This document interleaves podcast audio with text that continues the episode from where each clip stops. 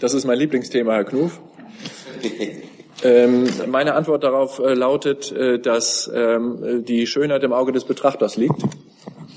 Die Türken haben die türkische Öffentlichkeit und dann auch deutsche Agenturen wissen lassen, dass sie den deutschen Botschafter einbestellt hätten. Meine Antwort darauf lautet, äh, Botschafter Martin Erdmann, der Vertreter der Bundesrepublik Deutschland in der, in der Türkei, ist gerne ins türkische Außenministerium zu einem Gespräch gegangen.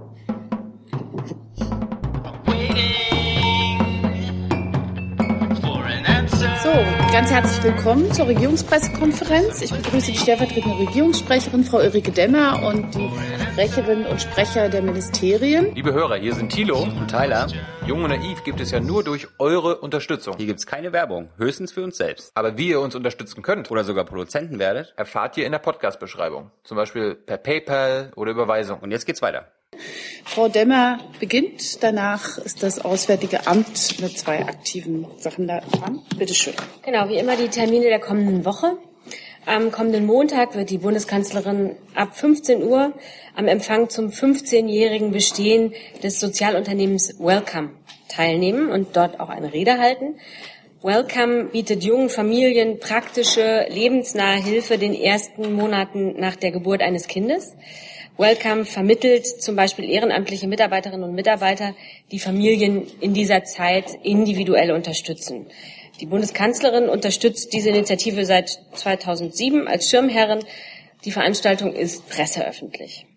Am Montagabend hat Frankreichs Staatspräsident Hollande Bundeskanzlerin Merkel den italienischen Ministerpräsidenten Gentiloni und Spaniens Ministerpräsidenten Rajoy zu einem Treffen in Versailles eingeladen. Dabei geht es um die aktuelle Europa um aktuelle europapolitische Fragen. Das Treffen dient insbesondere der Vorbereitung des Treffens am 25. März in Rom anlässlich des 60. Jahrestages der Unterzeichnung der römischen Verträge. Hierzu wird es am Freitag im Anschluss an den Europäischen Rat auch ein informelles Treffen im Kreise der EU der 27 geben. Zur Erinnerung, nach dem Referendum im Vereinigten Königreich hatten die Staats- und Regierungschefs der 27 verbleibenden EU-Mitgliedstaaten einen Reflexionsprozess zur weiteren Entwicklung der EU eingeleitet. Äh, bei, beim informellen Treffen im September in Bratislava wurde vereinbart, in Rom Orientierungen für eine gemeinsame Zukunft der EU der 27 festzulegen. Zum Ablauf genau in Versailles. Nach der Begrüßung der Staats- und Regierungschefs durch Staatspräsident Hollande findet ein erstes Gespräch statt. Eine Begegnung mit der Presse ist für 18.30 Uhr vorgesehen. Daran anschließend gibt es ein Arbeitsabendessen. Am Dienstag dann empfängt die Bundeskanzlerin um 13.30 Uhr den Präsidenten der Republik Botswana, Seretse Kama Ian Kama, im Bundeskanzleramt. Präsident Kama war zuletzt im Februar 2012 zu einem offiziellen Besuch in Deutschland an einem gemeinsamen bei einem gemeinsamen Gespräch stehen die bilateralen und wirtschaftlichen Beziehungen sowie natürlich aktuelle regionalpolitische Fragen zur Lage im südlichen Afrika im Mittelpunkt. Vor Beginn des Gesprächs wird es einen Bildtermin im Bundeskanzleramt geben. Eine Pressebegegnung ist hier nicht geplant. Präsident Kama wird am Vortag auch Bundespräsident Gauck zu einem Gespräch treffen. Botswana ist nämlich in diesem Jahr Partnerland der Internationalen Tourismusbörse in Berlin, die unter dem Motto I Love Botswana steht. Der Präsident wird am Abend des 7. März als Ehrengast an der Eröffnung der Messe teilnehmen. Am Mittwoch tagt dann wie üblich um 9.30 Uhr das Kabinett unter der Leitung der Bundeskanzlerin. Am Donnerstag, den 9. März, wird die Bundeskanzlerin im Plenum des Deutschen Bundestags um 9 Uhr eine Regierungserklärung zum Europäischen Rat und zum Vorbereitungstreffen der 27 Staats- und Regierungschefs für den Jubiläumsgipfel in Rom abgeben. Danach reist sie dann nach Brüssel. Dort treffen sich am Donnerstag die Staats- und Regierungschefs der EU in Brüssel zu ihrer Frühjahrstagung des Europäischen Rates. Zunächst trifft der Rat zum Meinungsaustausch mit dem Präsidenten des Europäischen Parlaments zusammen. Zum ersten Mal mit diesem, mit dem neu gewählten Präsidenten Antonio Tajani. Der Europäische Rat wird sich dann mit folgenden Themen befassen. Im Mittelpunkt stehen wie traditionell beim Frühjahrsrat die Themen Arbeitsplätze, Wachstum, Wettbewerbsfähigkeit. Es sollen auch in Anwesenheit von EZB-Präsident Draghi die Wirtschaftslage in Europa, Handelspolitik und die Fortschritte im Zusammenhang mit den Binnenmarktstrategien erörtert werden. Der Europäische Rat wird sich dazu und darüber hinaus, wie üblich, mit der ersten Phase des europäischen Semesters 2017 befassen und die Ratsempfehlungen zur Wirtschaftspolitik der Eurozone wie auch die Prioritäten des Jahreswachstumsberichts endossieren. Weiteres Thema ist die Sicherheits- und Verteidigungspolitik. Die Staats- und Regierungschefs werden insbesondere bewerten, inwieweit ihre Schlussfolgerungen vom Dezember 2016 hierzu umgesetzt worden sind.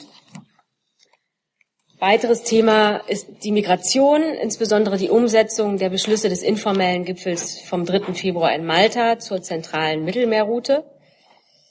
Beim Thema Außenbeziehungen soll voraussichtlich die Lage auf dem Westbalkan erörtert werden. Zudem steht die Wahl des Präsidenten des Europäischen Rates für die Zeit vom 1. Juni bis zum 30. November 2019 auf der Tagesordnung.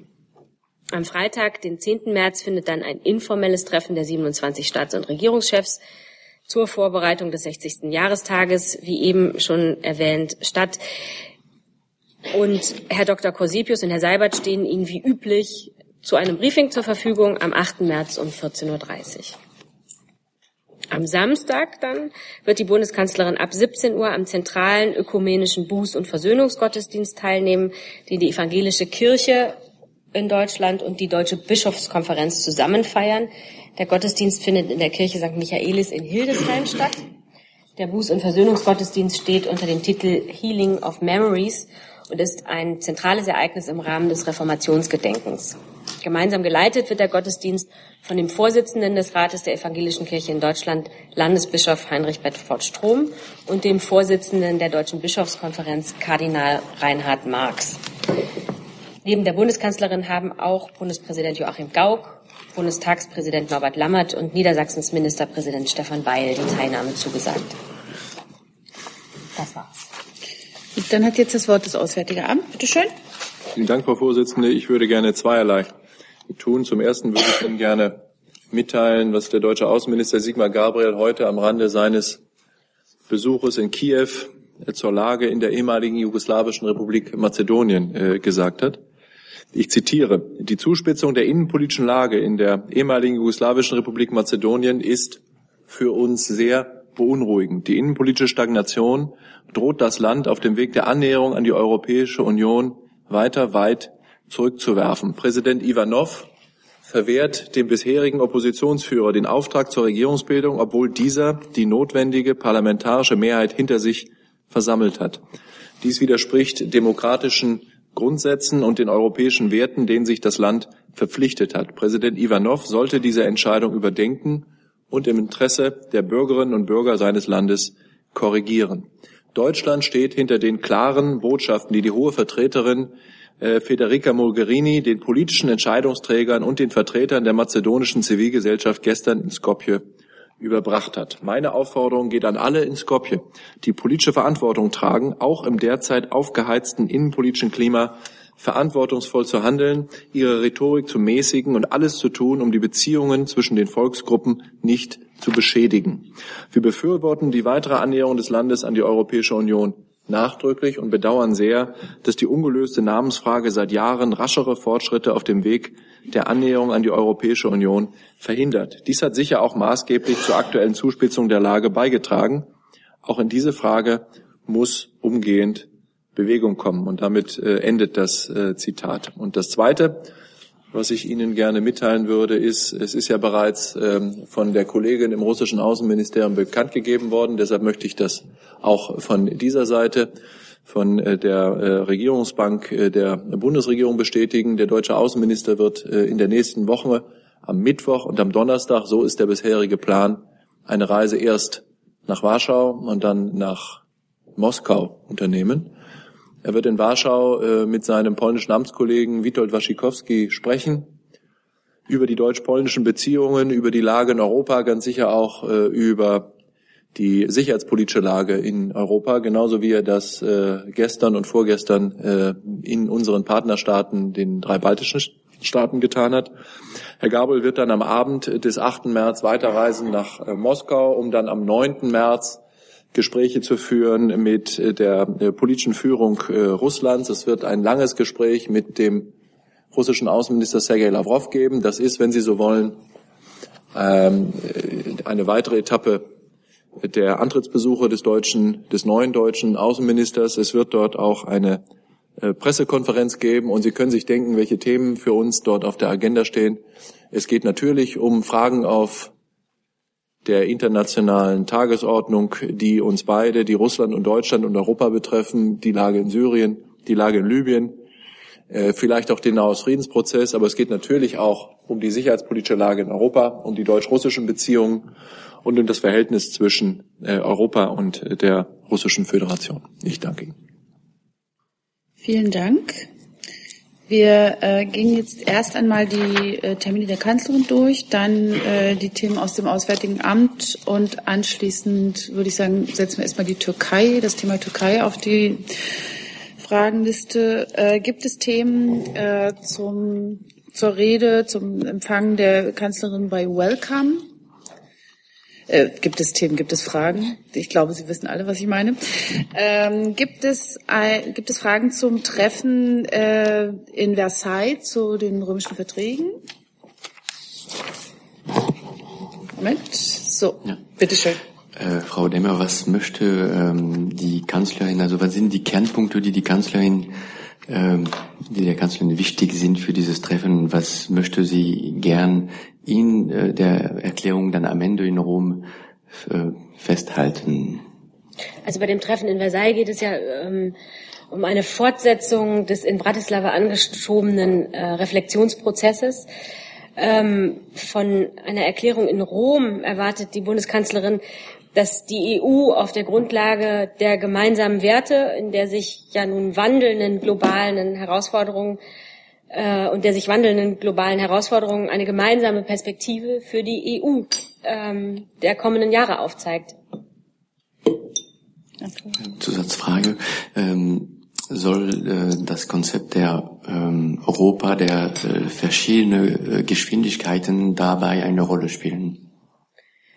Dazu hat die Kanzlerin sich ja auch schon ähm, in Malta geäußert. Ähm,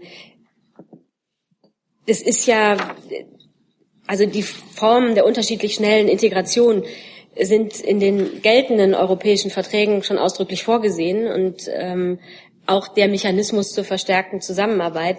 Insofern ähm, der Zusammenhalt der verbleibenden 27 Mitgliedstaaten ist ähm, für die Bundesregierung in der aktuellen Debatte um die Zukunft der EU von hoher Bedeutung. Aber gleichzeitig muss man natürlich ähm, Verbesserungen ambitioniert angehen.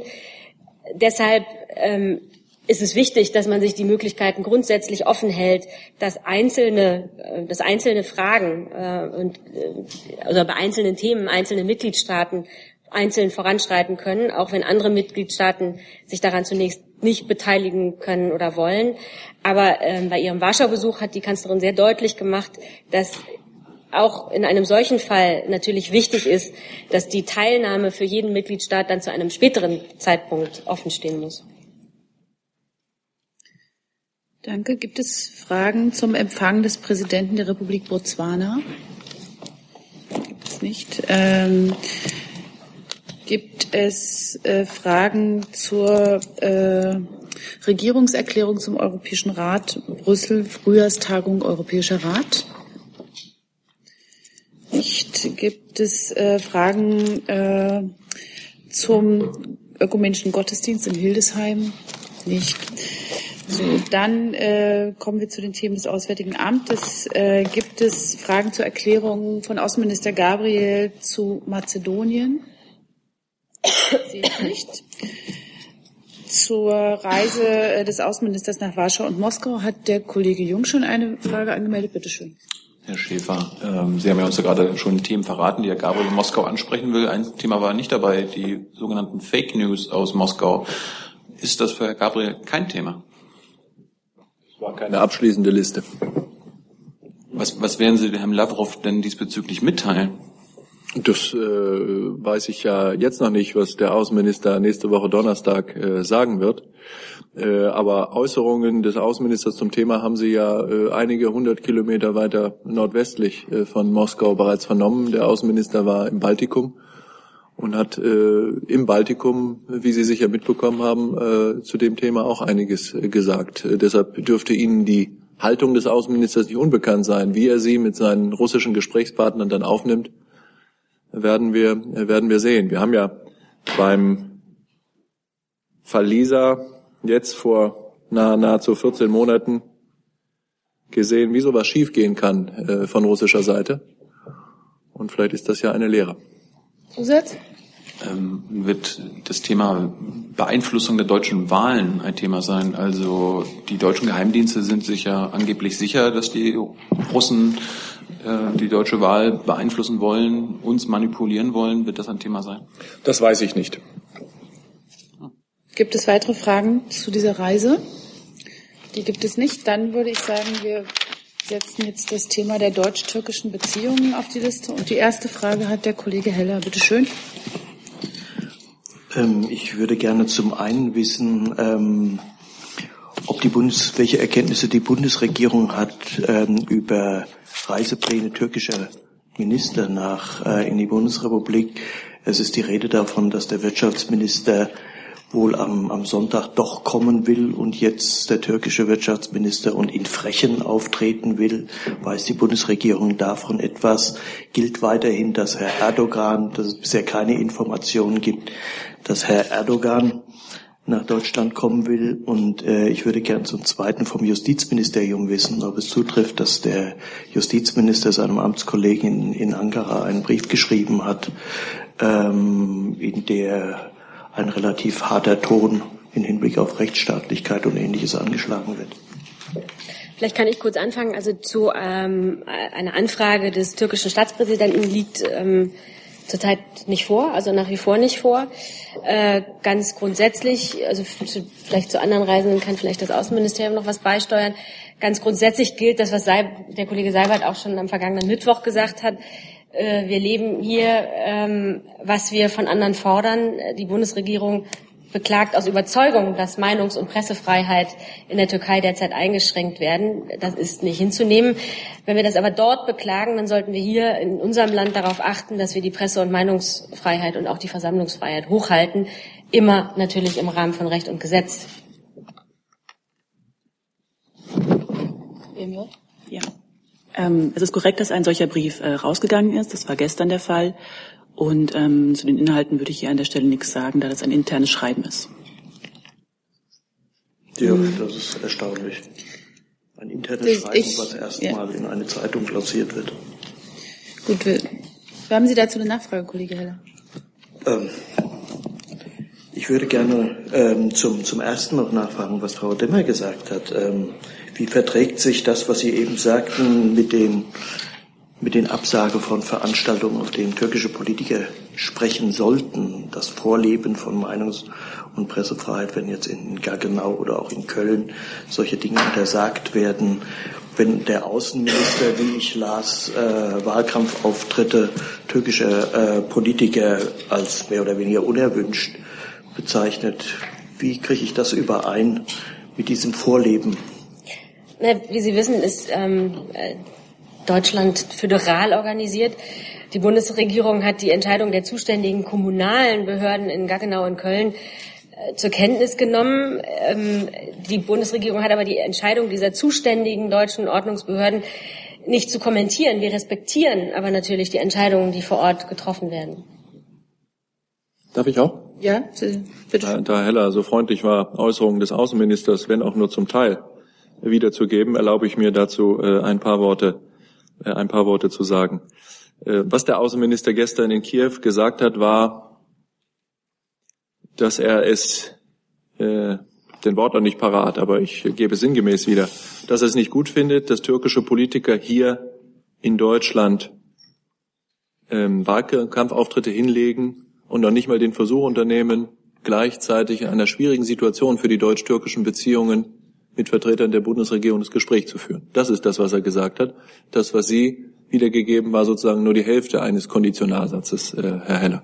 Und das ist äh, deshalb eine gute Gelegenheit für mich, das äh, klarzuziehen und noch einmal zu, zu, zu erläutern. Ich sage ausdrücklich für den Außenminister, dass er im Fall Yücel alles, was er gesagt hat, zu allem, was er gesagt hat, zu allem, was die Bundesregierung gesagt hat, in vollem Umfang steht, Das, was da passiert, ist unangemessen, ist unverhältnismäßig, ist enttäuschend und ist kein Ausdruck von rechtsstaatlichem Handeln der türkischen Justiz.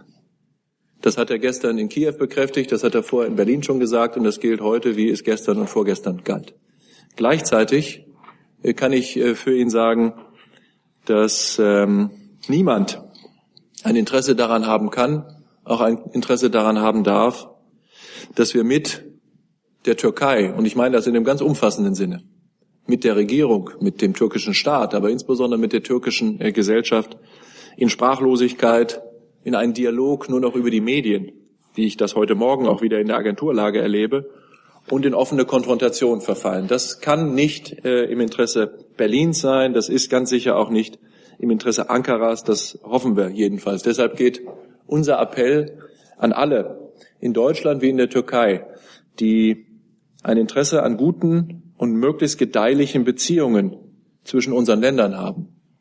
Auch in schwierigen Zeiten jetzt kein Öl ins Feuer zu gießen, sondern bei allen Meinungsverschiedenheiten, die angesprochen werden müssen und die der Außenminister auch weiter ansprechen wird, die Gemeinsamkeiten zwischen unseren beiden Ländern zu betonen. Und lassen Sie mich noch ein Wort sagen, äh, weil das äh, Ihre Frage ganz konkret an Frau Demmer war zum Thema Untersagung von Wahlkampfauftritten. Auch für das Außenministerium und für den Außenminister möchte ich ausdrücklich sagen, die Entscheidungen der zuständigen Behörden, der Länder oder der Kommunen, die können und werden wir nicht äh, kommentieren. Äh, die sind ganz sicher im Einklang mit Recht und Gesetz äh, ergangen und wenn nicht, dann werden das deutsche Gerichte überprüfen, wenn irgendjemand das möchte. Das ist Ausdruck und Ausweis von rechtsstaatlichem Verhalten. Aber ich bin nicht ganz sicher, ob rechtsstaatliches Denken und Handeln auch wirklich heißt, dass man Verknüpfungen miteinander vornimmt, die sich jedenfalls äh, in, in, in, in Recht und Gesetz nicht wiederfinden. Ich verstehe nicht recht, was ein Wahlkampfauftritt eines türkischen Politikers in Deutschland mit der Freilassung von Herrn Yücel zusammen äh, zu tun hat.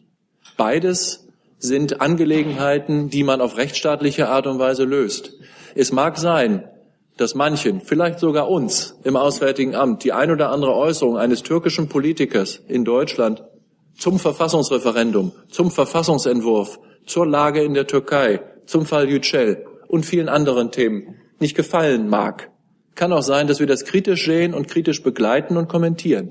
Aber es ist von der Meinungsfreiheit gedeckt. Und ich glaube, Herr Seibert hat das vorgestern an dieser Stelle sehr eloquent ausgeführt, dass wir durchaus ein Interesse daran haben, als starker, selbstbewusster, demokratischer, rechtsstaatlicher Staat zur Meinungsfreiheit zu stehen, auch wenn es dem einen oder anderen nicht hundertprozentig inhaltlich in den Kram passen mag. Und wir werden darauf beharren und darauf bestehen, dass der Umgang mit Deniz Yücel im Einklang mit der türkischen Verfassung, im Einklang mit dem türkischen Recht, aber auch mit unseren gemeinsamen Werten und Vorstellungen, äh, europäischen Vorstellungen erfolgt. Und da ist nach unserer festen Überzeugung die Behandlung von Herrn Yücel unangemessen und unverhältnismäßig und das werden wir auch weiter sagen. Aber das eine gegeneinander, gegen das andere miteinander auszuspielen, ist, so ist jedenfalls meine feste Überzeugung, nicht äh, ein optimaler Ausdruck von rechtsstaatlichem Denken. Nächste Frage dazu hat der Kollege Jung, bitte schön. Herr Schäfer, könnten Sie ausführlich erläutern, was dem deutschen Botschafter gestern bei seiner Einbestellung mitgeteilt wurde und vielleicht danach, was er den türkischen Freunden mitgeteilt hat? Ja, der, äh, unser Botschafter äh, Martin Erdmann ist gestern Abend ins türkische äh, Außenministerium gebeten worden zu einem zu einem Gespräch. Dieses Gespräch ist ernst, aber freundlich äh, verlaufen. Der, ähm, die, türkische Seite hat mh, hm, den deutschen Botschafter und damit die Bundesregierung wissen lassen wollen, dass sie mit der Absage der öffentlichen Veranstaltung des türkischen Justizministers Bosdak in Gaggenau nicht einverstanden sei. Herr Erdmann hat daraufhin das erwidert, was Frau Demmer für die Bundesregierung und ich gerade fürs Auswärtige Amt gesagt habe, dass das äh, eine Entscheidung gewesen ist, die auf die die Bundesregierung in überhaupt keiner Weise Einfluss genommen hat und auch gar nicht hätte Einfluss nehmen können, weil sie dem, dem lokalen oder dem Landesrecht unterliegt, äh, auf die wir null Einfluss haben. Und er hat äh, darüber hinaus ähm, erneut und wiederholt den Punkt gemacht, den er bereits, der bereits in anderen Gesprächen zwischen äh, der Bundesregierung und der türkischen Regierung unter anderem in Berlin gemacht worden ist, dass äh, wir die Art des Umgangs mit dem Fall Yücel für unangemessen halten, dass wir uns für eine Freilassung von Herrn Yücel einsetzen und darum bitten. Und im Übrigen hat er äh, im Grunde die Haltung der Bundesregierung so dargestellt, wie Sie sie hier seit Tagen von dieser Bank äh, auch vernehmen können. Nachfrage dazu? Nachdem Herr Erdmann der türkischen Seite das erklärt hat, wie das hier in Deutschland läuft, wie hat denn die türkische Seite reagiert oder ist man danach sofort auseinandergegangen? Also die, Deutsch, äh, die Beziehungen zwischen Deutschland und der Türkei sind ähm, viel mehr als die aktuellen Streitigkeiten, die wir miteinander austragen. Die sind ernst und die nehmen wir auch ernst und die muss man auch ernst nehmen, weil wichtige, ähm, wichtige Werte und Grundüberzeugungen auf dem Spiel stehen. Aber die Beziehungen gehen viel tiefer und deshalb sind die Kontakte, die es auch zwischen den Außenministerien beider Staaten gibt oder die es zwischen unserer Botschaft in Ankara und äh, den Kollegen im türkischen Außenministerium gibt, sind professionell sind partnerschaftlich und sind gut. Und wenn man Meinungsverschiedenheit hat, dann trägt man die eben auch miteinander aus, indem man einander zum Gespräch bittet, in Berlin oder in Ankara. Das ist ganz bestimmt auch ein Ausdruck einer bestimmten Tonlage, die den Zustand der deutsch-türkischen Beziehung widerspiegelt.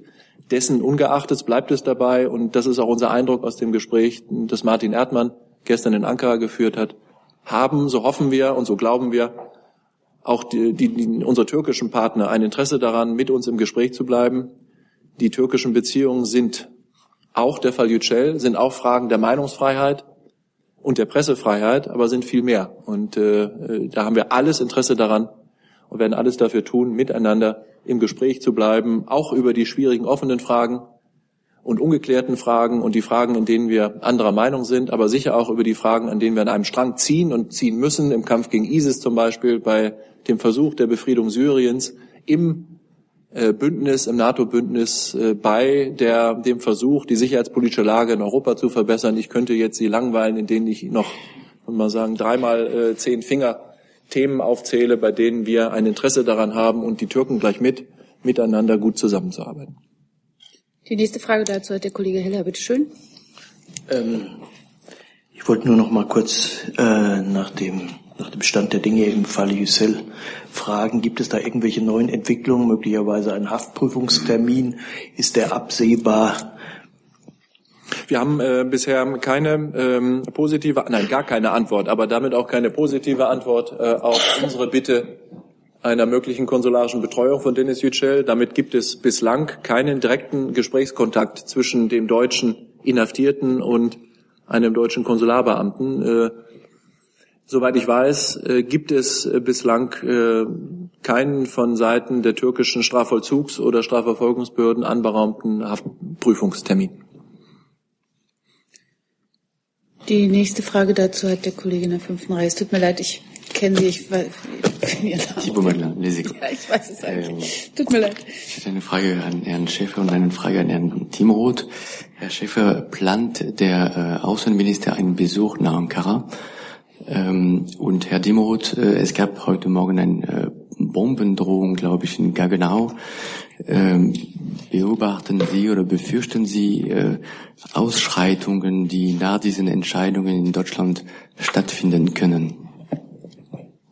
Ich kann äh, über solche konkreten Pläne nichts, äh, nichts berichten, Herr Thibault, aber ich äh, denke, dass wenn wir der Meinung wären, wenn der deutsche Außenminister der Meinung ist, dass ein solcher Besuch ähm, zur Klärung mancher Frage beitragen kann. Wenn ein solcher Besuch dem Ziel dient, äh, miteinander zu sprechen über die äh, Dinge, die die deutsch-türkischen Beziehungen belasten und die, bei denen wir zusammenarbeiten wollen und zusammenarbeiten müssen, dann äh, ist das ein, ein, ein Teil der Überlegung. Dass es Interesse daran gibt, mit dem türkischen Außenminister zu sprechen, kann ich bestätigen. Das versuchen wir zurzeit auch ähm, und hoffen, dass das in absehbarer Zeit auch gelingen kann bringt ja, einfach nichts miteinander über Agenturen miteinander zu reden. Das hat der türkische Außenminister ja äh, gestern und heute auch getan. Äh, es macht Sinn, äh, miteinander das Gespräch zu suchen, auch wenn es noch so schwierig ist. Ja, vielen Dank für, für den zweiten Teil Ihrer Frage, Herr Mader. Ähm, zunächst mal ist es so, das möchte ich auch so deutlich mal sagen, dass äh, solche Drohungen ähm, auch für den Fall, dass möglicherweise äh, die Drohung nicht ernst gemeint ist, äh, kein Spaß sind, sondern äh, möglicherweise sogar eine Straftat. Und dass wirklich niemand, aber auch niemand äh, meinen soll, in Deutschland äh, mit solchen Mitteln ähm, agieren zu dürfen, ähm, weil möglicherweise die eigene ähm, Position ähm, in Frage gestellt wird durch einen Entscheider, in dem Fall eben durch einen Bürgermeister einer deutschen Gemeinde.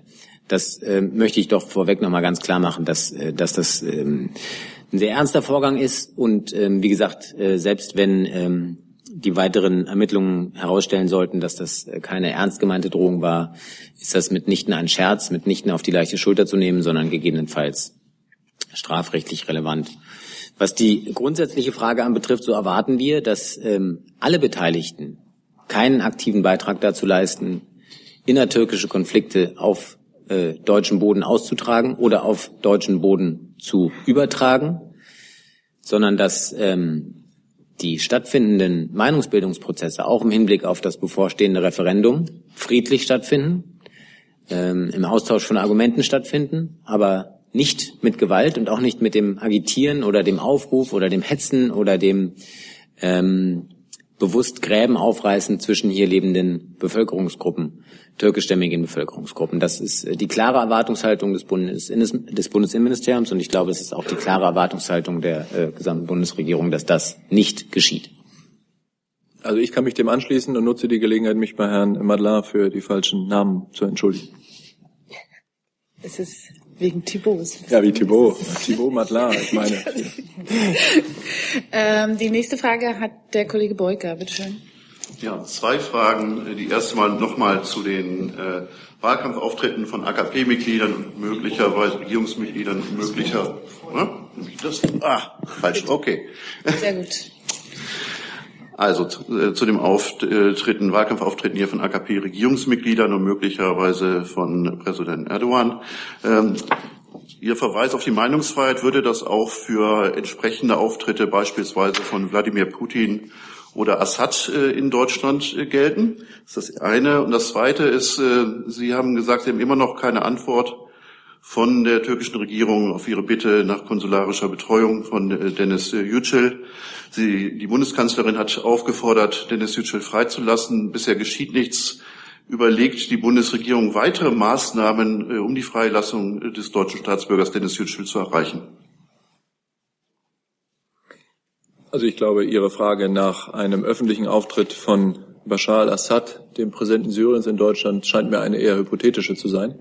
Ich glaube nicht, dass der sich aus seinem eigenen Land heraus traut, weil ich fest davon ausgehe, dass er davon ausgeht, dass er dann festgenommen werden würde, wegen der Kriegsverbrechen, die er begangen hat. Und äh, die Meinungsfreiheit ist ja kein Schutzschild für Leute, die Kriegsverbrechen begangen haben. Also jedenfalls ist das nicht mein Verständnis der Meinungsfreiheit. Ich glaube auch von niemandem sonst. Äh, der äh, russische Präsident oder auch andere Menschen, äh, Vertreter von Regierungen oder auch äh, Vertreter der Zivilgesellschaft im Ausland äh, können, äh, denke ich, äh, die Meinungsfreiheit auch in Deutschland für sich in Anspruch nehmen, in den Grenzen und den Regeln, die Artikel 5 des Grundgesetzes dafür vorsieht. Die Meinungsfreiheit ist ja nicht schrankenlos, sondern sie kennt Grenzen. Sie kennt die Grenzen des Strafrechtes. Über diese Frage haben wir uns zum Beispiel im Fall Böhmermann intensivst äh, haben wir miteinander gerungen. Äh, und äh, die Entscheidungen der deutschen Justiz äh, dazu äh, kennen Sie. Ähm, wichtig ist, glaube ich, dass wir uns als ein Rechtsstaat begreifen, ein Rechtsstaat begreifen, der die Regeln, die er sich selber gegeben hat, verfassungsrechtliche und sonstige Regeln, ernst nimmt und anwendet. Und zwar auch dann, wenn es weh tut. Dennis Yücel. Ach so, ja, Dennis Yücel, ja. Also jeder Tag, der vergeht, ohne dass die türkischen Strafverfolgungsbehörden Bemühungen äh, unternehmen, den Sachverhalt aufzuklären und das Ermittlungsverfahren zu einem Ende zu führen, ist kein guter Tag. Und mit jedem Tag, der vergeht, ohne dass irgendetwas passiert, dass es weitere Vernehmungsaktivitäten gibt, dass man erkennen kann, dass die, die Vorwürfe, die gegen Dennis Yücel erhoben werden, äh, einer sagen, tatsächlich strafrechtlich äh, nachgeprüft werden, macht den Fall für uns schwieriger. Denn das, was wir als unverhältnismäßig, als unangemessen, als auch enttäuschend bezeichnet haben, setzt sich ja fort, jeden Tag fort durch den Fortbestand des Entzugs der Freiheit von Herrn äh, Yücel durch den zuständigen Haftrichter. Deshalb gilt äh, unser Appell äh, an die äh, Entscheidungsträger innerhalb der türkischen Justiz, ähm, nicht nur das Ermittlungsverfahren so zügig wie nur irgend möglich zu führen, sondern dabei auch zu berücksichtigen, dass Untersuchungshaft ein ganz besonders schwerer Grundrechtseingriff ist. Und zwar in Deutschland genauso wie in der Türkei. Und äh, dass man sich gut überlegen mag, bei einer Person, die in vollem Umfang äh, auskunftsbereit ist und im vollen Umfang den türkischen Strafverfolgungsbehörden zur Verfügung steht, ob es geboten ist und wirklich angemessen ist, angesichts der Gründe, die man für eine solche Untersuchungshaft ins Feld führen kann, diese dieselbige fortzusetzen. Und unsere Antwort darauf ist klar, die kennen Sie. Und wir setzen darauf, dass in der türkischen Justiz sich äh, diese Erkenntnis auch äh, durchsetzt. Nachfrage? Ja, eine Nachfrage. Äh, Sie setzen da drauf, wenn sich aber weiterhin nichts tut, überlegt dann die Bundesrepublik, weitere Maßnahmen gegen die Türkei zu ergreifen, ähm, um äh, ihrer Forderung nach Freilassung von Dennis Yücel Nachdruck zu verleihen. Haben Sie eine, darf ich nur, damit Sie, weil Sie das so hypothetisch fragen, was hätten Sie denn für Vorstellungen, äh, was solche Maßnahmen sein sollten? Na, das könnte reichen vom Abzug der Bundeswehr aus Inchilik bis hin zu Wirtschaftssanktionen. Das ist äh, gut, dass Sie diese beiden Beispiele nennen. Dann sage ich mal gleich was zu Incelik äh, aus Sicht des Auswärtigen Amtes. Äh, die deutsche, die deutsche Bundeswehr ist in Incelik, ähm, weil sie da an der Seite der Türkei, aber nicht nur an der Seite der Türkei, sondern im Rahmen der gesamten internationalen Staatengemeinschaft einen Kampf führt gegen den islamischen Staat.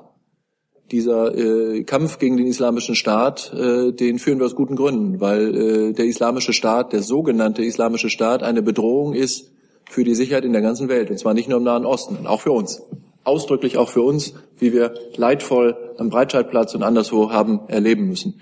Diesen Kampf, diesen gemeinsamen Kampf im Rahmen der internationalen Staatengemeinschaft wegen des Falls Yücel aufs Spiel zu setzen, das scheint mir keine vernünftige Politik zu sein. Ich kann mir beim besten Willen nicht vorstellen, ich habe auch diese Forderung bereits aus dem politischen Raum hier in Deutschland vernommen, dass irgendjemand in der Bundesregierung auf diesen Gedanken kommen soll und wie Wirtschaftssanktionen, ähm, Wirtschaftssanktionen in diesem Fall, in einem Einzelfall, der in den Händen der türkischen Justiz liegt, den nötigen Druck auf die zuständigen Verantwortlichen der türkischen Justiz ausüben kann, entzieht sich total meiner Kenntnis. Kann ich nicht nachvollziehen. Die nächste Frage dazu hat der Kollege Jung. Bitte schön.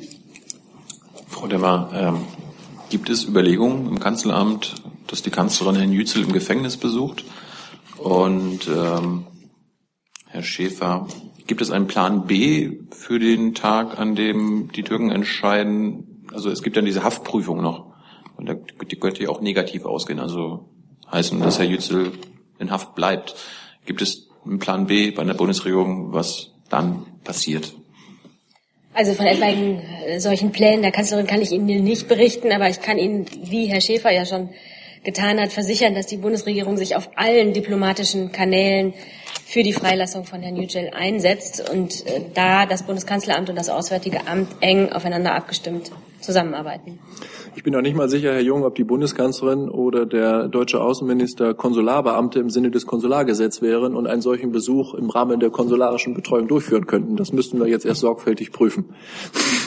ähm, aber wenn äh, die Möglichkeit eines Besuches dann vielleicht nicht durch so prominente Vertreter der Bundesregierung, sondern Beamte des Generalkonsulats oder der Botschaft bestünden, dann kann ich Ihnen versichern, werden wir die Gelegenheit sofort beim Schopfe packen, weil wir ein großes, ja ein überragendes Interesse daran haben, äh, zu schauen, wie die Haftbedingungen sind, wie es Herrn Yücel geht, in welcher Weise man ihm helfen kann. Aber ich glaube, bei, diesem, äh, bei dieser Gelegenheit lohnt es einmal, äh, wirklich einmal nur zu sagen, konsularische Betreuung im Sinne des Konsulargesetzes, des deutschen Konsulargesetzes und konsularische Betreuung im Sinne des Wiener Übereinkommens über konsularische Beziehungen bedeutet nicht, sich mit der Frage von Schuld oder Unschuld eines Beschuldigten oder Angeklagten zu beschäftigen, sondern konsularische Betreuung für die etwa 2500 deutschen Staatsangehörigen, die weltweit sich in Gefängnissen außerhalb unseres Landes befinden, bedeutet zu überprüfen, ob die Haftbedingungen internationalen Mindeststandards entsprechen,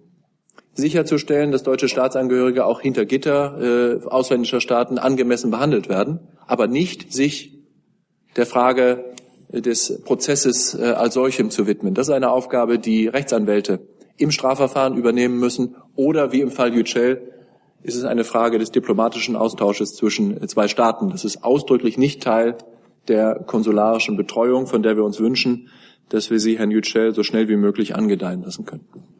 Die Frage war nach dem Plan B, also falls die Haftprüfung negativ ausfällt, wie geht's dann weiter? Rein hypothetische Frage, äh, Herr Jung. Äh, wir setzen darauf, dass es gute Entscheidungen gibt. Und wenn es diese Entscheidung nicht gibt, dann gibt es eine neue Lage, in der Sie dann nachfragen dürfen. Die nächste Frage hat der Kollege neben dem Kollegen Madler. Herr Knuf, Herr Knuf, Frankfurter Rundschau. Entschuldigung. Herr Schäfer, ich habe noch eine Verständnisfrage. Sie benutzen gerade zweimal die Formulierung Botschafter Erdmann sei gestern zum Gespräch gebeten worden. Handelte es sich um eine formelle Einbestellung, also um ein, eine fortgeschrittene Eskalationsstufe? Das ist mein Lieblingsthema, Herr Knuf. ähm, meine Antwort darauf äh, lautet, äh, dass ähm, die Schönheit im Auge des Betrachters liegt. Die Türken haben die türkische Öffentlichkeit und dann auch deutsche Agenturen wissen lassen, dass sie den deutschen Botschafter einbestellt hätten. Meine Antwort darauf lautet, äh, Botschafter Martin Erdmann der Vertreter der Bundesrepublik Deutschland in der, in der Türkei ist gerne ins türkische Außenministerium zu einem Gespräch gegangen. Gut, dann hätten wir das ja auch. Damit ist der Kollege Büchner dran. Bitte schön. Ja, auch wenn das seit Tagen Thema ist. Ich würde gerne noch mal wissen, Frau Demmer, ähm, gerne auch Herr Schäfer oder jemand anders, der sich berufen fühlt, ähm, ist es denn wirklich, äh, Sie, Sie halten hier die Meinungsfreiheit und Pressefreiheit ähm, in beiden Staaten hoch, das ist äh, alles nachvollziehbar, äh, aber ist es wirklich aus Ihrer Sicht ähm, willkommen und genau von diesem Ziel der Presse- und Meinungsfreiheit gedeckt, hier, wenn hier Wahlkampf gemacht wird, der darauf abzielt, äh, die Demokratie massiv einzuschränken oder ähm, de facto sogar abzuschaffen äh, in einem anderen Land. Äh, ist das ist das noch etwas, was wir sagen? Es ist vom, vom im, Rahmen der Meinungsfreiheit möglich. Ähm, wir würden es auch in Deutschland werden Veranstaltungen abgesagt ähm, von Inländern, die hier für die Abschaffung der Demokratie werben würden. Und auch hier gibt es auch hier gibt es Fälle, wo Parkplatznot oder andere äh, Themen dazu führen, dass man eine formale Begründung findet, solche Veranstaltungen nicht stattfinden zu lassen. Ich würde gerne ganz kurz ähm, zum Referendum sagen, das ist natürlich zunächst eine innenpolitische Angelegenheit der Türkei. Die Bundeskanzlerin hat aber auch bei ihrem Besuch in der Türkei darauf hingewiesen, dass es gerade in einer Phase des tiefgreifenden politischen Umbruchs, in dem sich die Türkei ja gerade befindet, ähm, dass in seiner solchen Phase natürlich alles getan werden muss, damit die Gewaltenteilung und auch vor allen Dingen die Meinungsfreiheit äh, und die Vielfalt der Gesellschaft gewahrt bleiben müssen. Für das Auftreten hier gilt das äh, vorhin Gesagte. Äh, wir leben das, was wir von anderen erwarten. Darf also, ich noch ergänzen? Nachfrage. Also ich finde es völlig unproblematisch, wenn hier äh, bei Wahlkampfveranstaltungen Werbung für die Abschaffung der Demokratie gemacht wird. Das muss man genauso fragen. Ja, aber äh, so muss man nicht antworten, äh, weil Sie unterstellen, Sie nicht, äh, weil, man, weil Sie unterstellen, dass äh, das Projekt, das dem türkischen Volk zur Abstimmung äh, in dem Referendum gestellt wird, so ist, wie Sie sagen. Ich möchte das gar nicht äh, dementieren, aber was ich sagen möchte ist, äh, dass es schön wäre, wenn wir uns da schon ähm, an Fakten orientieren. Am liebsten auch an Experten orientieren und nicht an äh, Vorurteilen. Und für die Bundesregierung kann ich sagen, wir freuen uns darauf, das Votum der Venedig-Kommission, des Europarats, wegen dem, glaube ich, auch der türkische Justizminister überhaupt in Deutschland gewesen ist, weil er nämlich Rede und Antwort stehen sollte in Straßburg im Europarat zu einem Entwurf eines Gutachtens der Venedig-Kommission zu, zum demokratischen und rechtsstaatlichen Gehalt des neuen Verfassungsprojektes. Und die Beratung im Europarat, wenn Sie so wollen, einer der ältesten europäischen Institutionen, der Hüterin von Demokratie und Rechtsstaat und europäischen Werten in diesem Bereich, dauern an.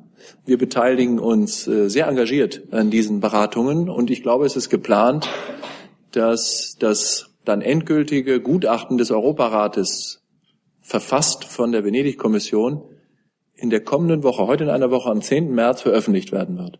Bis dahin werden Sie jedenfalls von mir und ich denke auch von dieser Bank keine so, wie soll man sagen, sehr saloppen Urteile über das, was da in der Türkei geplant wird, hören, wie Sie die mit gutem Recht als Journalist zum Ausdruck bringen können. Äh, dass wir Zweifel haben an der Rechtsstaatlichkeit in der Türkei haben Sie von dieser Regierungsbank seit der Nacht des 15. Juli und auch zuvor unendlich in, un, in unzähligen Variationen gehört. Da haben wir, glaube ich, keine Meinungsverschiedenheit.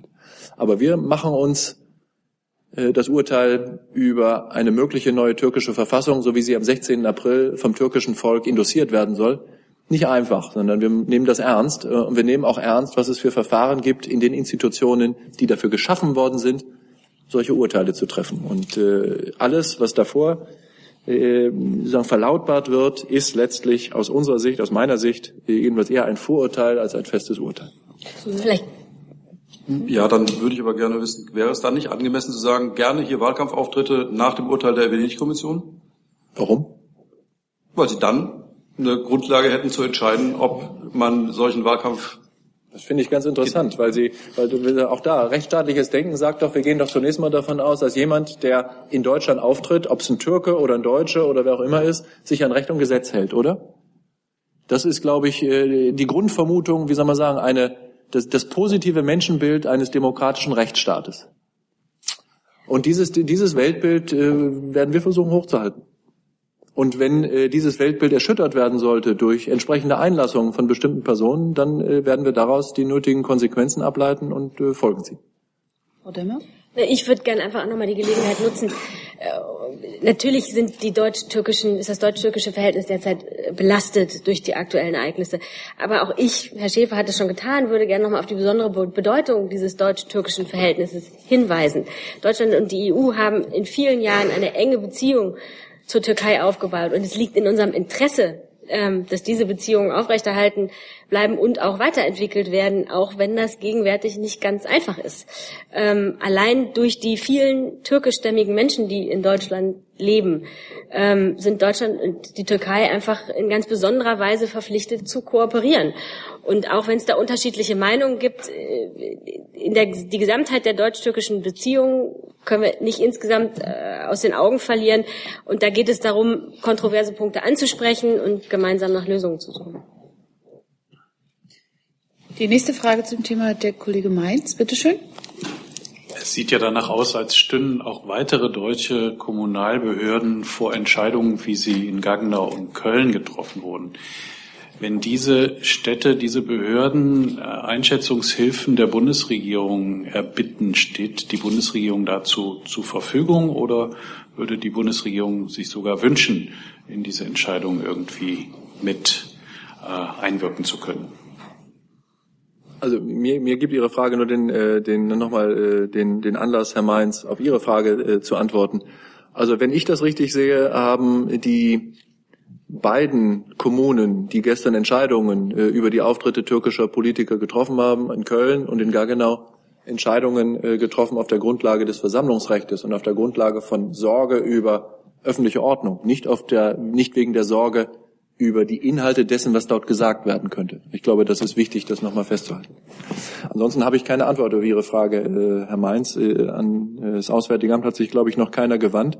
Aber ich glaube, auch niemand in den Kommunen würde jetzt prima facie auf den Gedanken kommen, dass das Auswärtige Amt ein Experte im Landesversammlungsrecht des Bundeslandes Saarland wäre. Es geht ja immer um Abwägungsentscheidungen. Absolut, aber diese Abwägungsentscheidungen erfolgen auf der Grundlage von Recht und Gesetz, in diesem Fall auf der Grundlage von Länderrecht. Ja, ich habe dem im Prinzip nichts hinzuzufügen. Äh, es ist genauso wie Martin Schäfer sagt. Soweit ich die Entscheidungen kenne, die, die kommunalen Entscheidungen sind die entweder auf versammlungsrechtlicher Grundlage ergangen oder ähm, äh, gar kommunales Selbstverwaltungsrecht, was hier zur Anwendung gekommen ist. In beiden Fällen hat die äh, Bundesregierung keinerlei Zuständigkeit. Und in Abwägung gebracht sind hier wohl vor allem eben versammlungsspezifische und sicherheitsspezifische ähm, Erwägungsgründe.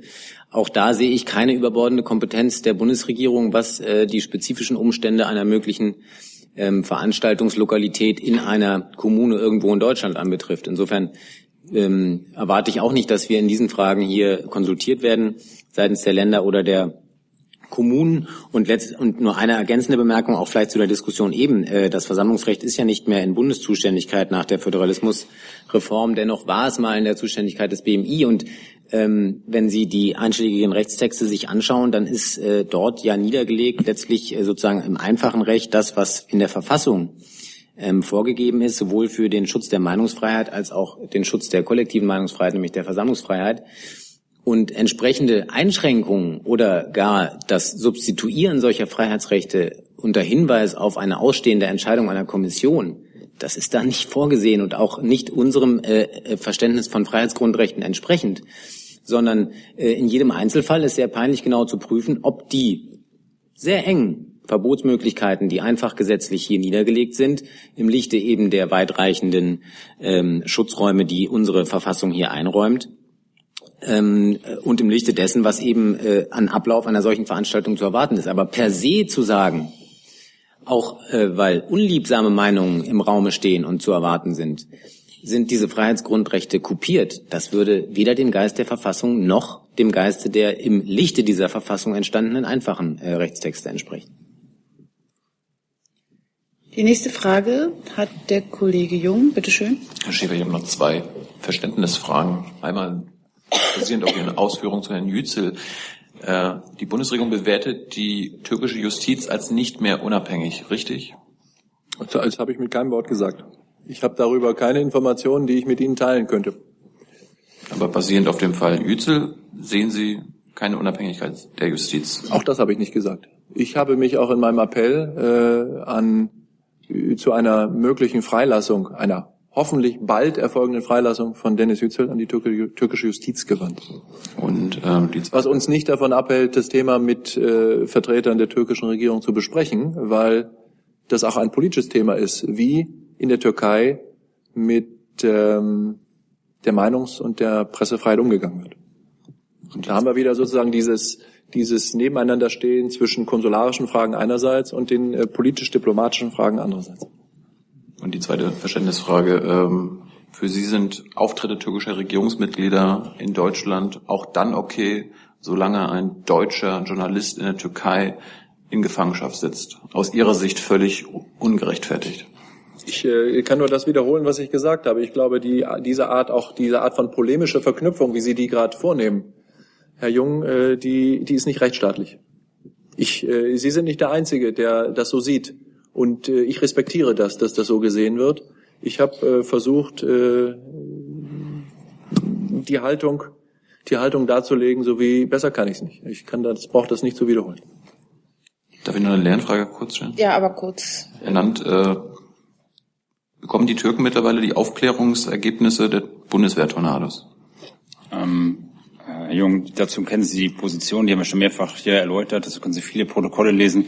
Das ist unverändert, dass die Aufklärungsergebnisse im Kampf gegen die IS genutzt werden und nur zum Kampf gegen den IS. Und dazu, wie das ganze Verfahren ist, dazu haben wir schon häufiger hier gesprochen mit dem Red Card Holder. Also es geht darum, Aufklärungsergebnisse nur im Kampf gegen den IS. Ich habe jetzt hier noch den Kollegen Steiner und den Kollegen Beuker. Es, gibt es noch, können Sie schon absehen, dass es noch weitere Fragen gibt? Weil wir haben jetzt eine Stunde rum und ich habe hier noch drei weitere Themen auf dem Zettel. Kollegen, Sie wollen noch mal auf die Liste? Habe ich das richtig verstanden? Gut. Äh, und dann würde ich das nämlich abschließen für heute. Äh, genau, der Kollege Steiner, bitteschön. Ja, meine Frage an Herrn Dr. Dimroth. Ähm, vielleicht habe ich es verpasst. Ähm, Gibt es inzwischen diese offizielle Anfrage seitens der Türkei zur Unterstützung bei der Durchführung des Referendums auch in Deutschland, wie wir das in der Vergangenheit bei Wahlen ja schon mal gesehen haben? Ist das bei Ihnen inzwischen mit eingegangen oder auch an Herrn Schäfer von mir aus, je nachdem, wer es beantworten kann? Ähm, und als zweites, das ist ja anders als das, worüber wir eben gesprochen haben, nicht Versammlungsrecht, sondern das ist ja wirklich die Frage der politischen Entscheidung, dass man sagt, da möchte man Hilfestellung leisten. Hängt das in irgendeiner Form aus Ihrer Sicht mit dem Urteil der Venedig-Kommission zusammen, beziehungsweise mit dem Gutachten?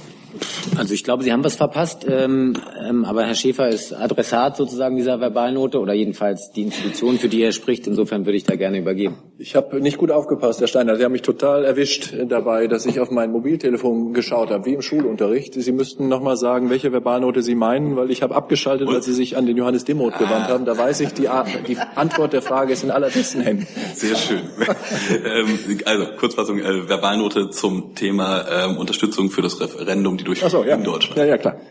Wie der Stand ist.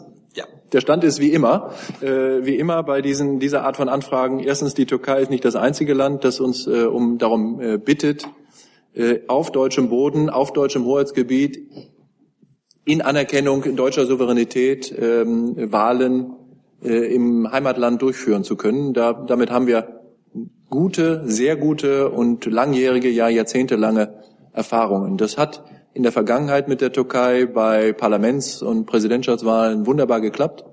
Es hat auch, glaube ich, jetzt schaue ich bei Johannes rüber, äh, jedenfalls mir nicht erinnerlich, keine wirklichen ernsten Schwierigkeiten im, im Sinne von öffentlicher Ordnung und Sicherheit äh, gegeben.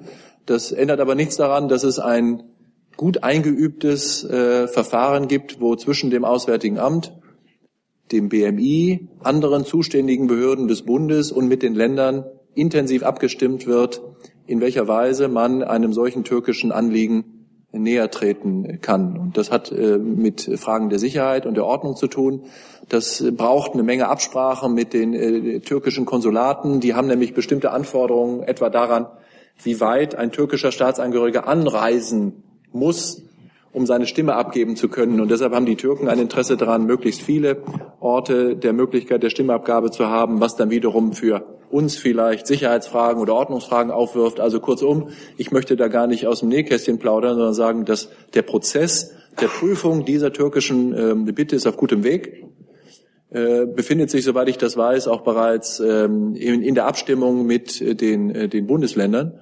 Und eine Entscheidung, äh, äh, eine Antwort äh, auf die Anfrage der Türken kommt dann, kommt dann zu gegebener Zeit, und zwar so rechtzeitig, dass ein Wahlvorgang dann noch auch von den Türken in Absprache mit den zuständigen deutschen Behörden angemessen angemessen äh, vorbereitet äh, werden werden kann. Und ich kann vielleicht dazu nur politisch sagen, ich denke, das ist doch auch gut, äh, dass äh, die Türkei uns an uns eine solche Bitte gerichtet hat, weil sie den na, nahezu anderthalb Millionen deutschen Staatsangehörigen, türkischen Staatsangehörigen in Deutschland, die vielleicht ihr eigenes Bild haben gewinnen können über den Zustand von Demokratie, Rechtsstaat und Verfassungswirklichkeit in ihrem Heimatland Deutschland, die Gelegenheit gibt, ein Urteil zu fällen über das, was in der Türkei geplant ist. Und dagegen kann ich fürs Auswärtige Amt sagen, ist aus unserer Sicht überhaupt nichts einzuwenden. Ganz, ganz im Gegenteil. Wenn äh, diese Menschen ihre demokratischen Rechte wahrnehmen können und äh, ihr Kreuz äh, machen können, dann ist das in unserem Sinne, weil das ein Ausdruck von Demokratie ist. Aber wenn man es böse interpretieren würde und jetzt käme die Venedig-Kommission zu dem Schluss, dass es sich dabei eigentlich um eine, sagen wir mal, antidemokratische Entscheidungsvorlage handeln würde, dann würden Sie ja sozusagen eine solche Entscheidung ja mit unterstützen, faktisch.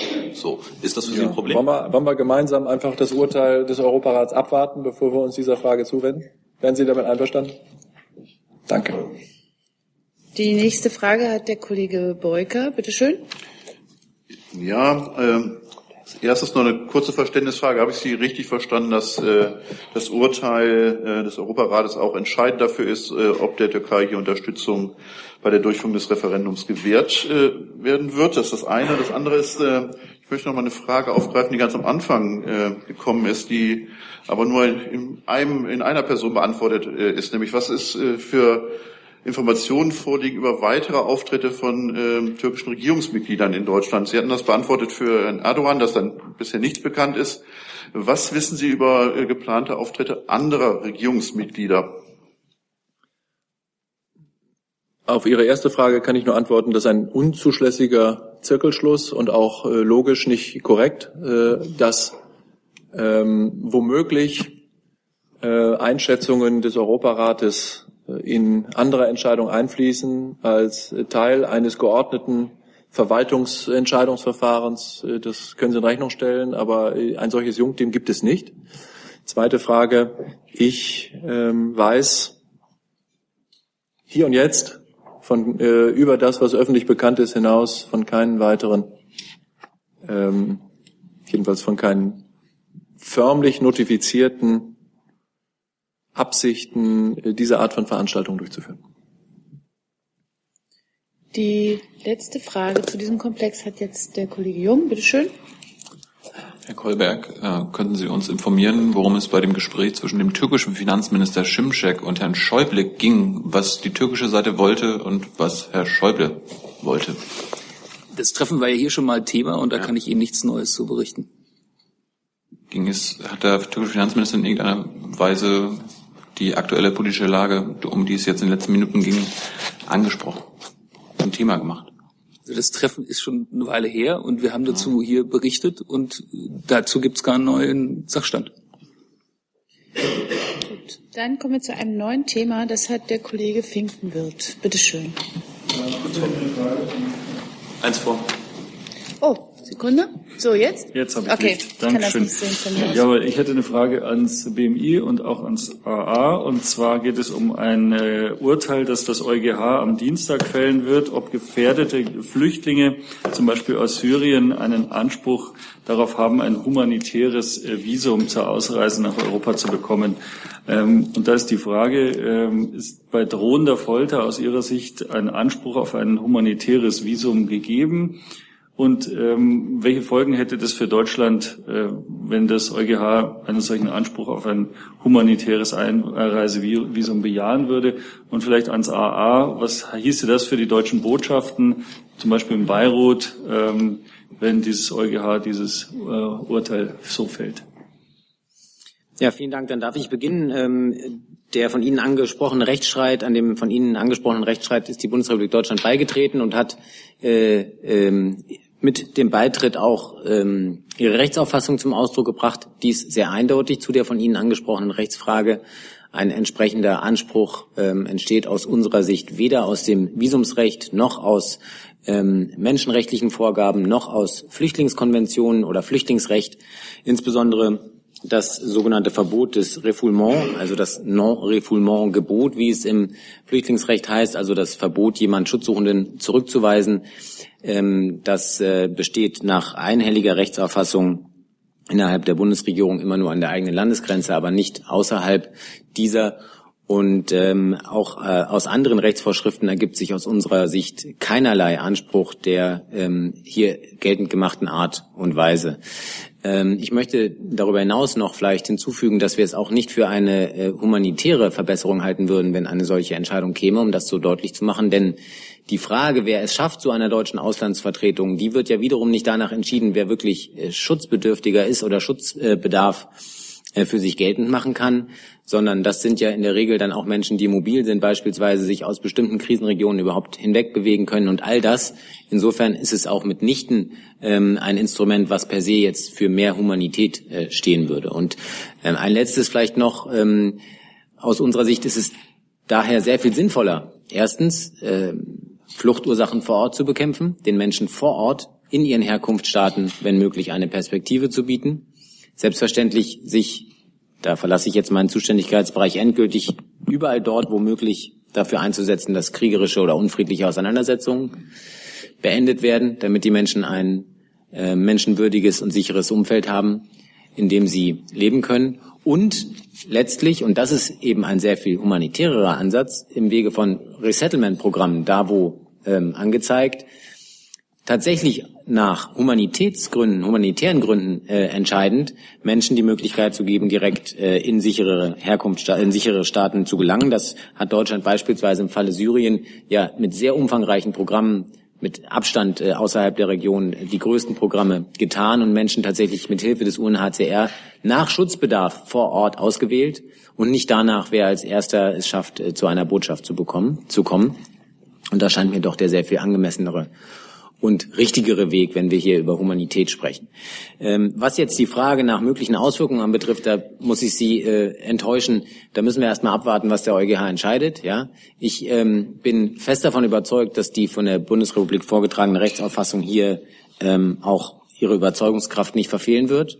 Aber ähm, bevor wir uns jetzt äh, zu Konsequenzen unterhalten, muss man doch erstmal abwarten, wie der Gerichtshof entscheidet. Das AA dazu? Ich wüsste nicht, was ich noch äh, zu dem ergänzen sollte, was Johannes Dimroth da, da gesagt hat. Es ist auch für uns viel zu früh, irgendwelche Konsequenzen eines solchen Urteils auch nur zu erahnen, weil wir gar nicht wissen, was entschieden wird. Äh, und äh, auch da gilt äh, der Respekt vor dem Rechtsstaat. Herr Dimrath hat das ausgeführt. Wir beteiligen uns an diesem Verfahren, weil wir eigene Interessen haben und auch eine eigene Meinung und eigene Überzeugung haben. Wir bringen das ein, aber respektieren selbstverständlich das Urteil das dann ähm, vom Europäischen Gerichtshof am Dienstag gefällt werden wird. Das nächste Thema hat der Kollege in der neunten Reihe. Ist das? Ja, sehr gut. Herr Schäfer, Sie haben eingangs eine Erklärung Ihres Ministers zu der Situation in Mazedonien verlesen. Und äh, als einer der Hauptgründe, äh, warum es diese Spannungen im Land gibt, haben Sie den, äh, den Namensstreit äh, erwähnt, diesen ungelösten. Und äh, Herr Gabriel äh, hat dann gekündigt, sich in dieser Frage mehr zu engagieren. Federführung in dieser Frage hat ja bislang die Vereinten Nationen. Heißt das, Sie sind mit der Arbeit der Vereinten Nationen unzufrieden und Sie wollen jetzt ein stärkeres Engagement Deutschlands, der Europäischen Union? Wie ist das zu verstehen? Also zunächst mal äh, die Freiheit, die Sie haben, äh, Mazedonien Mazedonien zu nennen, habe ich nicht. Deshalb habe ich ausdrücklich mehrfach in meinen Ausführungen, auch für den Außenminister gesagt, ehemalige jugoslawische Republik Mazedonien. Daran mögen Sie ermessen, äh, dass wir, na, über 20 Jahre nach der Unabhängigkeit Mazedoniens äh, uns mit einem Wortungetüm herumschlagen, weil es zwei Länder gibt, nämlich die ehemalige jugoslawische Republik Mazedonien und Griechenland, die äh, sich bislang noch nicht äh, darauf einigen konnten, wie denn der unabhängige Staat ehemalige jugoslawische Republik Mazedonien denn nun in Zukunft heißen soll. Das ist äh, die Lage. Und Sie haben recht, die Vereinten Nationen sind äh, aufgerufen, sich dieser Frage zuzuwenden. Aber wenn die Vereinten Nationen das tun, schließt das doch überhaupt nicht aus, hilfreiche Dienstleistungen hinter den Kulissen vorzunehmen, um äh, für eine gute Lösung zu sorgen. Äh, niemand würde sagen, die Vereinten Nationen sind für die Lösung des Syrien-Konflikts zuständig. Stefan de Mistura, jetzt mach mal, wir gehen jetzt alle nach Hause. Das macht ja keinen Sinn, sondern äh, wir unterstützen die Bemühungen der Vereinten Nationen natürlich aber wir sprechen auch mit den verantwortlichen äh, Entscheidungsträgern in Skopje und in Athen mit dem Ziel, auf eine gute Lösung hinzuwirken. Ich war selber dabei, als der vormalige Außenminister Steinmeier mehrfach mit seinem Amtskollegen Kuziers über dieses Thema gesprochen hat. Ich war nun nicht dabei, doch ich war auch bei mehreren Gesprächen dabei zwischen dem äh, Außenminister Popowski und äh, Herrn Steinmeier über diese Frage. Und wir wollen, dass es eine gute Lösung gibt. Äh, wir würden uns ehrlich gesagt wünschen, dass äh, der Sprecher des Auswärtigen Amtes, sagen wir, in den nächsten zehn Jahren nicht noch einmal diese Wortungetüme äh, gebrauchen muss, um ein Land zu beschreiben. Es wäre schön, wenn es eine Einigung gäbe. Wir können verstehen, wie die Positionen der beiden Seiten sind. Und wir können verstehen, warum es diese Positionen gibt. Aber wir können letztlich nicht verstehen, warum in einer Zeit im 21. Jahrhundert nach über 20 Jahren sich nicht vielleicht doch irgendwie eine vernünftige Lösung finden ließe. Und so schwer ist es ja nicht. Nun, Ihre guten Dienste, die haben Sie auch bis hier geleistet und auch die Bundeskanzlerin hat das gemacht. Was soll denn jetzt anders werden? Vielleicht wird, ja, wird es ja äh, insofern anders, als auf äh, beiden Seiten mehr Bereitschaft zum Kompromiss besteht. Das wäre doch schön. Und das würden uns das wünschen. erreichen? Vielleicht sagen Sie das auch. Ja, indem wir mit, äh, so wie das, wie Außenpolitik funktioniert, indem man geduldig, beharrlich immer wieder das Gespräch sucht und versucht, gute Lösungen zu befördern. Das, das tun wir Tag für Tag, auch in, in dieser Frage. Im Übrigen war das ja, wenn Sie so wollen, nur ein Nebensatz, ein obiter Diktum dessen, äh, was ich da zu Mazedonien gesagt habe, dass der Namenstreit, äh, wie soll man sagen, destabilisierend sich auf insgesamt das Staatsgefüge der ehemaligen jugoslawischen Republik Mazedonien auswirkt, wird, glaube ich, niemand bestreiten. Ich glaube, auch Athen wird es nicht bestreiten. Das nächste Thema hat der Kollege Lange, bitte. Ich hätte eine Frage an das, Entschuldigung, an das BMVG zu den Übungen, gemeinsamen Übungen von Polizei und Bundeswehr in der kommenden Woche. Herr Nann, können Sie ungefähr sagen, wie viele Bundeswehrangehörige daran teilnehmen werden? Und äh, bis jetzt war nach meinem Stand immer noch offen, ob und in welchem Umfang Soldaten hoheitliche Aufgaben übernehmen müssen, übernehmen können. Können Sie dazu auch nochmal ausführen? Und falls das BMI noch ergänzen kann zu dem Thema, nehme ich das auch gerne noch mit. Danke. Ja, dann fange ich vielleicht an. Ähm, Die rechtlichen Rahmenbedingungen für einen Einsatz der Bundeswehr sind ja klar. Die sind ja durchs Verfassungsgericht auch vorgegeben.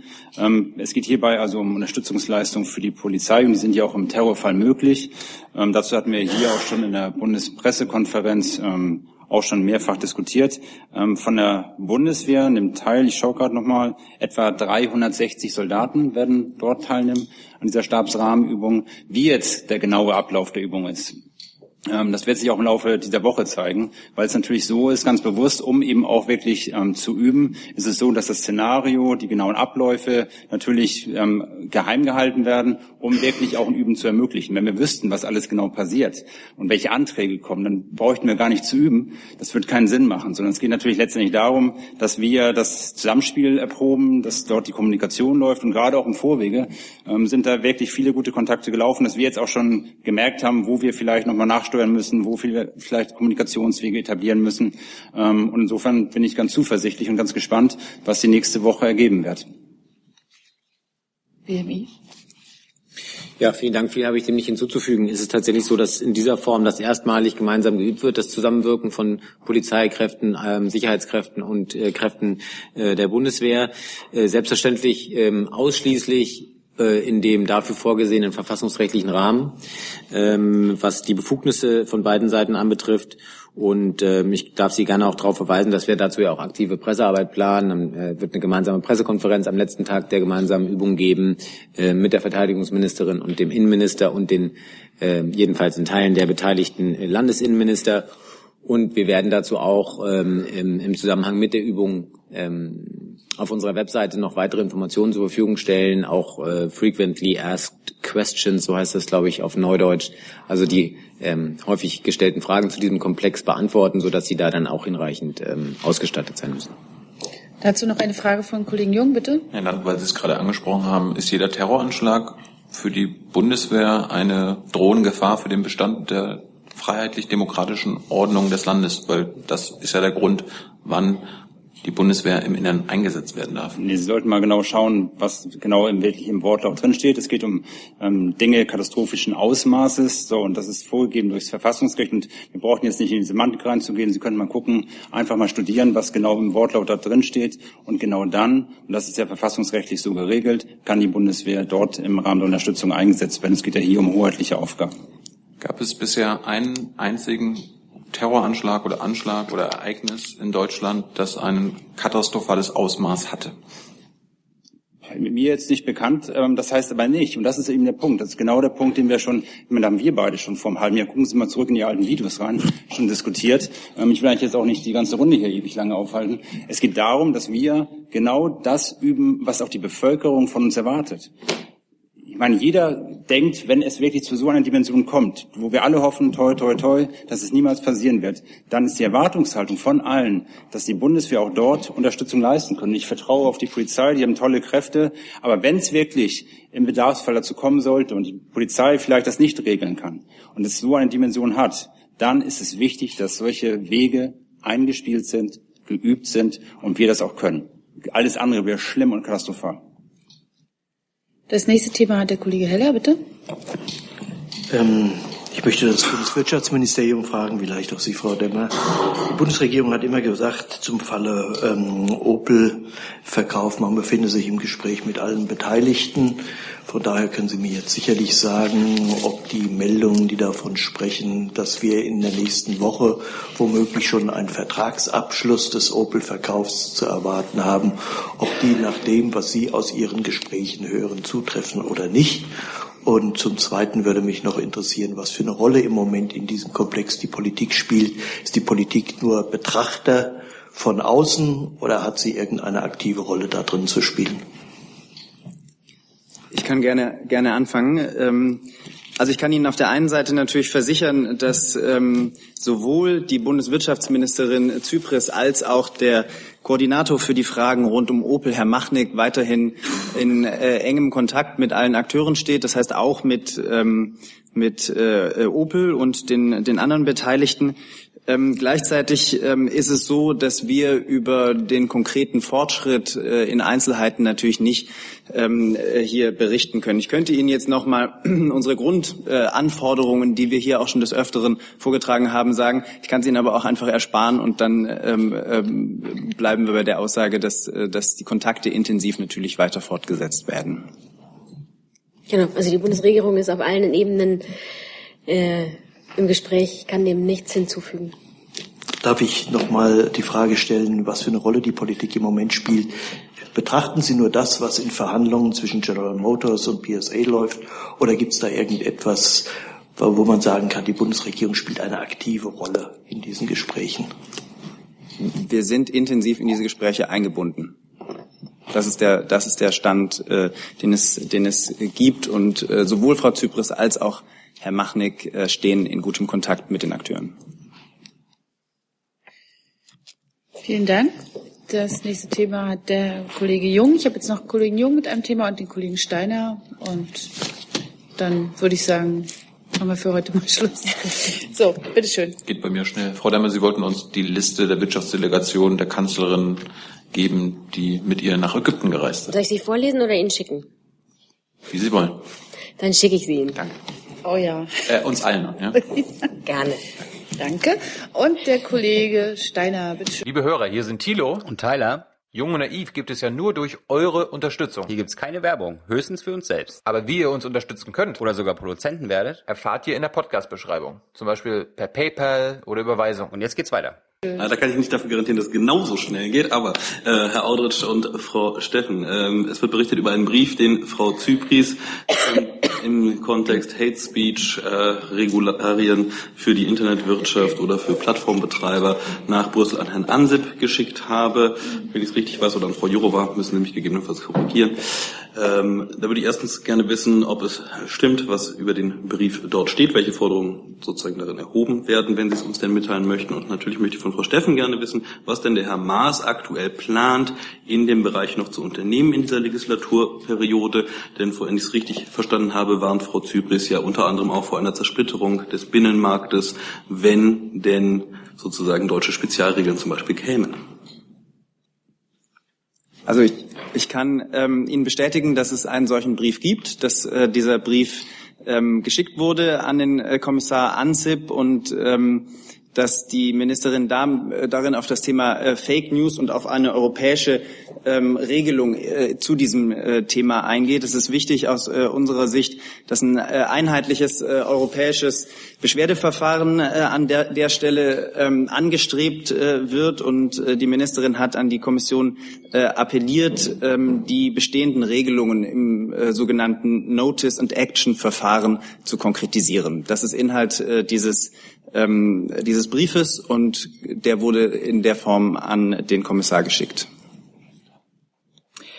Ja, wir haben uns dazu ja sehr häufig und sehr intensiv geäußert hier, der ähm, Regierungs-PK. Und der Minister hat ja auch immer gesagt, dass wir das Monitoring, mit dem wir überprüfen lassen, wie viele rechtswidrige Inhalte in den sozialen Medien tatsächlich gelöscht werden, abwarten werden. Und wir werden in Kürze die Zahlen vorlegen. Und daraus folgt dann was? Daraus werden sich dann ähm, etwaige gesetzgeberische Konsequenzen ergeben, aber das legen wir dann zum beginnenden Zeitpunkt vor.